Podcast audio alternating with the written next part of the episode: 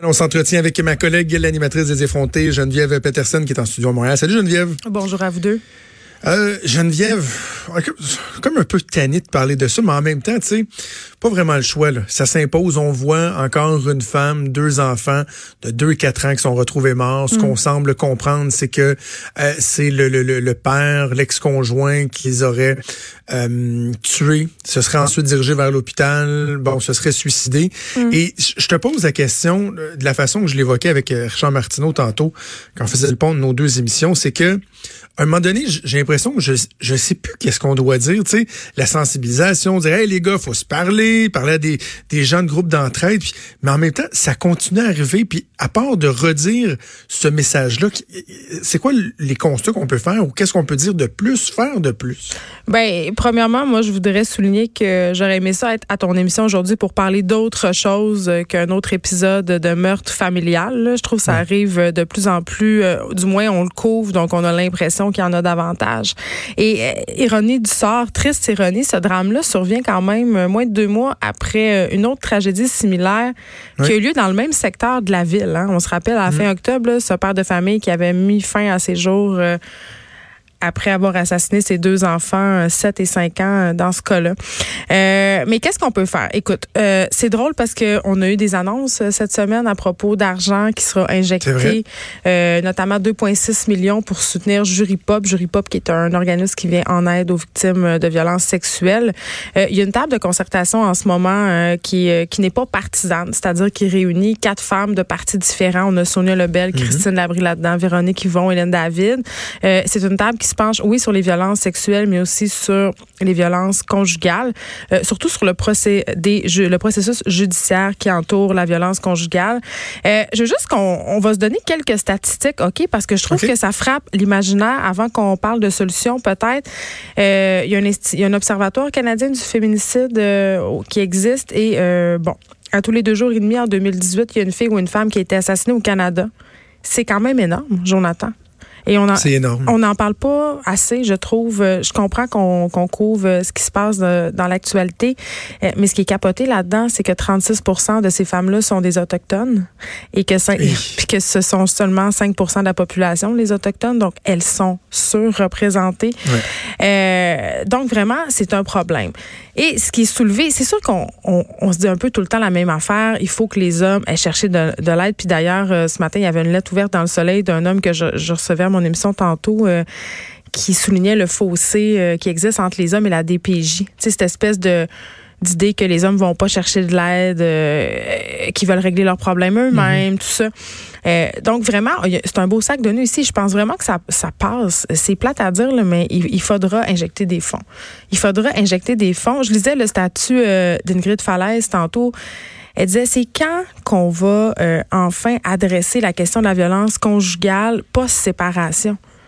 Ça n'arrête pas. Quand tu te sépares de ton mari violent, là, la violence, elle n'arrête pas souvent, elle continue et elle s'aggrave. Et la période des fêtes, c'est une période excessivement sensible. On peut, on peut se douter pourquoi.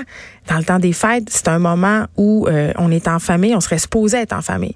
C'est un moment où souvent, s'il y a des chicanes ou des tensions, tu sais, on est à fleur de peau. Euh, il y a de l'alcool aussi qui circule. Et à l'approche des fêtes, il y a beaucoup de personnes qui ont des problèmes de santé mentale. Et là, on est toutes dans les si ici, hein, parce que ce que tu as dit tantôt, tout ça, évidemment, euh, ça circule. C'est pas confirmé, là, ce père qui serait allé se suicider à l'hôpital à Joliette, où il recevrait des soins. Donc, il y a une question de santé mentale là-dedans. Euh, mais vraiment, l'importance d'injecter des fonds, elle est là plus que jamais. Les maisons d'hébergement débordent. Les maisons euh, d'hébergement pour hommes, il n'y en a pas bien, bien. Puis c'est pas nécessairement des maisons d'hébergement dont les gens ont besoin tant que ça. Euh, les gens ont besoin d'avoir accès à des, des soins de santé mentale. Je veux dire, les gens ont besoin d'accéder à de la psychologie, euh, que ça aille plus rapidement. Et je disais l'autre fois à, mon émission, je parlais de mon cas, là, ma fille en ce moment, euh, on, on, attend euh, pour avoir de l'aide psychologique du CLSC. Je, je, voulais voir combien de temps ça allait prendre. Ma fille, c'est pas un cas à problème dans le sens que je voulais qu'elle voie un psychologue post-séparation juste pour voir parce que je trouvais mm-hmm. que bon, on avait un petit peu de misère. Donc, on sentait que c'était grave, j'irais au privé parce que je pourrais, tu sais. Ça fait un an qu'on attend. Un an? un an et je discutais, euh, cette semaine, j'ai eu un appel du CLSC. Et là, j'ai dit, ah, bon, mon Dieu, enfin, on va avoir accès à quelqu'un. Elle dit non, c'est pour vous dire que suite à une rencontre, puisqu'on a eu une rencontre l'autre fois d'évaluation, euh, on a décidé que, bon, c'était tel service que votre fille avait besoin. Donc, c'était pour vous dire que vous étiez sur la liste. J'ai dit, OK, ça va être combien de temps l'attente? Elle, dit, ben, elle dit, ça peut aller jusqu'à un an. Ben, c'est fou, hein? Donc, ça, Et là, donc on parle de deux ans. Et là, je posais la question, je disais, mais si ma fille avait des idées de mort, mettons, si elle tenait des Ouais. propos suicidaires, si elle était vraiment en détresse, elle dit, ah, mais là, on la passera en priorité. J'ai dit, vous êtes conscient qu'il y a des parents qui vous manquent, madame, pour avoir accès à des soins euh, couverts par Oui. l'État? Oui. Elle dit, ben oui, je sais, mais qu'est-ce que vous voulez qu'on fasse? Puis c'est pas de sa faute à elle, mais vraiment, la non-accessibilité aux problèmes de santé, aux, aux- aux soins quand tu as des problèmes de santé mentale, ça fait partie vraiment intrinsèquement du problème. Je sais pas ce que vous en pensez, là, mais je veux dire, quand il faut que tu attendes, quand il faut que tu paies, euh, tu sais, le père, là, euh, le, le- le drame qui s'est passé, il y a deux mois, là, le gars qui a tué ses deux il était allé à l'Institut, je veux dire, Ben ils oui. l'ont mis dehors. Il y a quelque chose, il y a quelque chose qu'on fait de pas correct. Je- Premièrement, je, je veux revenir sur ce que tu disais sur le statut euh, d'Ingrid Fa- Falaise qui oui, elle sera mon violence. émission tantôt par ailleurs. OK, parfait. Alors, on va écouter euh, sur la, la, la violence post-séparation. Et le souvenir qui m'est venu en tête, je sais pas, on, on a sensiblement le, le même âge. Mm. Maud est assurément trop jeune pour ça, mais moi, dans le temps de, dans le temps de parler pour parler avec euh, Ouais. Jeannette Bertrand, il y a deux épisodes qui m'ont marqué à vie. Là, j'étais jeune. Il y avait celui sur la schizophrénie avec Mario Saint-Amand et il y avait celui sur la violence conjugale. Et on avait l'impression qu'à cette époque-là, il y avait une, une- une prise de conscience, une sensibilisation qui était faite sur l'importance de dénoncer la violence conjugale, d'amener les femmes à aller vers les centres d'aide, de, de, de, de ne pas endurer ça. Donc ça, on dirait que on a été sensibilisé à ça. Il y a eu des campagnes de publicité qui ont été chocs et tout. Mais cet autre volet-là, post-séparation, Ouais. la gestion de la rupture, etc., c'est vrai qu'on n'en parle pas de ça. On parle pas des moyens. Premièrement, en- est-ce qu'il y en a suffisamment? Quels sont-ils? Puis je, je pense que l'aspect moderne du problème de la violence conjugale, c'est celui-là. Là. Je pense qu'Ingrid Falaise met le doigt là-dessus. Ben met le doigt sur une partie du problème, en tout cas. Puis, euh, tu sais, quand tu traverses une séparation, souvent, tu vis de l'isolement.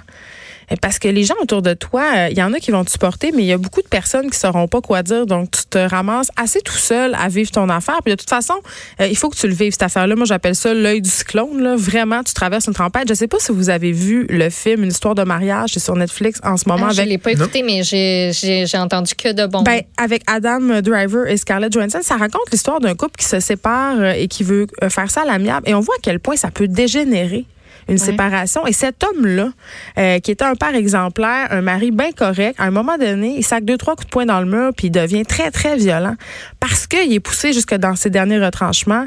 Euh, puis pas dans le sens, il pète sa coche, puis il a le droit, là, mais parce que ça peut devenir très, très lettre une séparation. Vraiment, c'est un moment qui est excessivement euh, affectif. T'es vulnérable, euh, t'es challengé. Euh, parfois, c'est pas toi qui as décidé de partir, tu te fais laisser. Tu sais, tu perds ta famille. Moi, je pense que le nerf de la guerre, il est là-dedans. Il faut accompagner mieux les hommes et même les femmes aussi là, dans le processus de séparation. On, on est beaucoup dans la gestion. Technique de la séparation. En tout cas, moi, c'est ce que je trouve. On nous offre cinq rencontres en médiation. Il faut tout de suite décider à qui va aller l'argent, comment, qu'est-ce qu'on va faire, la garde des enfants. Mais qui prend soin de la santé mentale du couple qui se sépare? Parce que c'est une des plus grandes épreuves de la vie. On dit qu'une séparation ou un deuil, c'est environ la même affaire. Tu sais, il y a des gens qui passent pas au travers de ça si facilement que ça. C'est excessivement difficile. C'est le deuil Mais- d'une vie que, que Ben tu oui, et que d'une image. n'auras plus jamais aussi. Tu sais, tu sais, de quoi je vais avoir l'air auprès de mes proches, euh, auprès du, du monde extérieur. Tu sais, quand c'est des personnalités publiques, en plus, c'est médiatisé aussi. Mais même si c'est pas médiatisé, tu sais, il y a toute cette pression-là qui vient avec. Mais là, on ne sait pas si. euh, en tout cas, eh, on sait que ça s'est passé quand la police venait annoncer à la femme, ça répondait pas à la porte, que son ex-conjoint était décédé. Donc, Oui. on suppose que le couple était séparé. Il est d'origine algérienne aussi. On ne sait pas savoir euh, Mais, là-dedans. mais, mais la- la- une, une des questions que je me pose, Geneviève, Ouais. puis je- je- j'ai pas la réponse, puis je me la posais avec Richard parce que on a l'impression, bon, évidemment, ça prend pas un, un- un cours universitaire pour comprendre que les hommes semblent plus difficilement digérer Mm. les ruptures, sont évidemment plus enclins à commettre des agressions sexuelles, des agressions physiques. Puis la question que je me posais, c'est est-ce que c'est acquis ou inné ça? Tu sais, est-ce que ça vient dans, dans, dans notre code génétique, dans le fait Ben qu'on a, est-ce qu'on, est-ce qu'on Je peux pas croire que tu me poses cette non, question-là. non. Ben oui, je la pose. Ben, Et- et- et- non, mais attends, mais laisse-moi finir ma question. Et si c'est de l'acquis, comment on l'explique puis comment on peut le, le, détricoter? Ben écoute, moi, euh, quand je dis je peux pas croire que tu me poses cette question-là, c'est parce que je trouve ça triste qu'on se pose cette question-là. Bien évidemment, là, euh, c'est pas atavique chez l'homme euh, le viol, ni l'agression, ni la violence conjugale. C'est quelque chose qu'on apprend, qu'on voit. Puis euh, je sais qu'on a peur du concept de la masculinité toxique parce que c'est comme quand on dit culture du viol, là, c'est des mots qui sont fortement connotés. Mais je pense que les gars, depuis que vous êtes petits, vous faites éduquer d'une certaine façon, genre faut pas faire de la peine aux filles, il faut pas décevoir les autres, euh, il faut être un pourvoyeur. Il y, y, a quand même des grands, euh, des grands stéréotypes masculins qui sont très très forts et l'identité masculine se bâtit sur ces fondations là. Et je crois que quand on traverse une épreuve, je t'arrête là, Geneviève. À, la préhistoire, là, là où il y avait pas de modèle social, tu penses que les hommes sacraient pas des volets à, à leurs femmes ou qu'il y avait pas de femmes qui se faisaient violer? Ben, c'est clair qu'il y a des gars qui sacraient des volets à leurs femmes et que des femmes se faisaient violer parce qu'il n'y avait pas de société. tu sais, la société, c'est là pourquoi? Pour faire des règles, pour faire un cadre. On a des grands tabous sociaux, l'inceste, la violence envers les femmes, les comment enfants. Comment ça se fait qu'en 2019, on soit pas encore, on n'ait pas réussi encore à ramener ça? C'est ça qui me fait capoter là, tu le, le, le, le, big picture, le portrait global, là, pas juste les, les féminicides, c'est la, violence, c'est la criminalité, ben, c'est la violence, ça fait partie on, de l'homme. On a tiré le numéro là. La violence, ça fait partie de l'homme. Et là, quand je dis homme, je veux pas dire homme en tant que genre, l'homme avec un grand H, ça fait partie de l'humanité. Le social, il est là pour ça, il est là pour canaliser cette violence-là, pour l'orienter, pour tracer une limite. Et il y a des gens qui euh, quand ils sont aux prises avec des problèmes de santé mentale ou, ou, des gens qui sont psychopathes ou sociopathes, mais pour eux, cette limite-là, n'existe pas ou n'existe plus. Hmm. C'est ça qui se passe. Euh, fait que je pense pas que je pense que jamais on va réussir à éradiquer la violence euh, faite aux plus faibles parce que où il y a de l'homme, il y a de l'hommerie, mais on peut du moins essayer de mettre en place un meilleur filet social pour parce que je pense qu'on pourrait des fois on en échappe. Je pense que oui. Je pense que des mm. fois, il y a des trucs qu'on aurait pu voir venir. Là, on reparlera pas de la fillette de Granby qui est morte, mais je veux dire, celle-là, on l'aurait pu accaler la. Là. Ouais. Mm. Mais il n'y en a pas de réponse. Euh, c'est pas c'est pas noir ou blanc. Puis la violence conjugale, c'est pas noir ou blanc non plus. Tu sais, ces gars-là, là, il faut les accompagner. Oui, ce sont des agresseurs, mais on peut pas les laisser dans un coin et dire t'es un chien sale, t'es un batteur de femmes.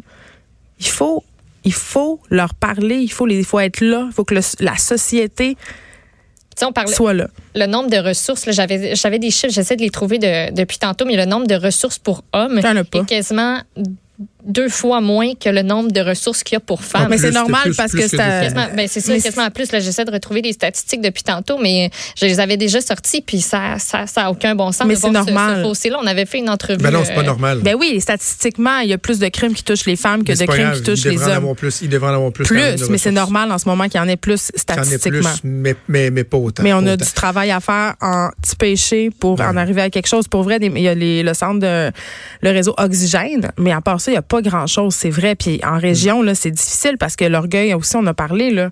Tu sais, dans un petit village, là, aller demander de l'aide à Wabush, là. Ah oui. T'es 17. Je sais pas, là. C'est pour ça qu'il faut en parler pour essayer de, de, ben, de défaire euh, ces tabous-là. De défaire ces tabous-là. 1-866 appel, 1-866-277-3553. On le répétera jamais assez. sur Internet, il y a d'autres d'autres ressources, assurément. On écoute ton émission dès 13 heures euh, et particulièrement l'entrevue avec Ingrid Falaise. Ingrid, Ingrid, genre, Ingrid, Ingrid Falaise. Ingrid, voilà. Ingrid Falaise. Merci Geneviève. Merci on se reparle la semaine prochaine. Salut. Vous écoutez Franchement dit. Avenir sur Cube Radio. Cube Radio. Dès 12, on n'est pas obligé d'être d'accord avec Sophie Durocher. Cube Radio. Cube Radio. Autrement dit. Et maintenant, autrement écouté.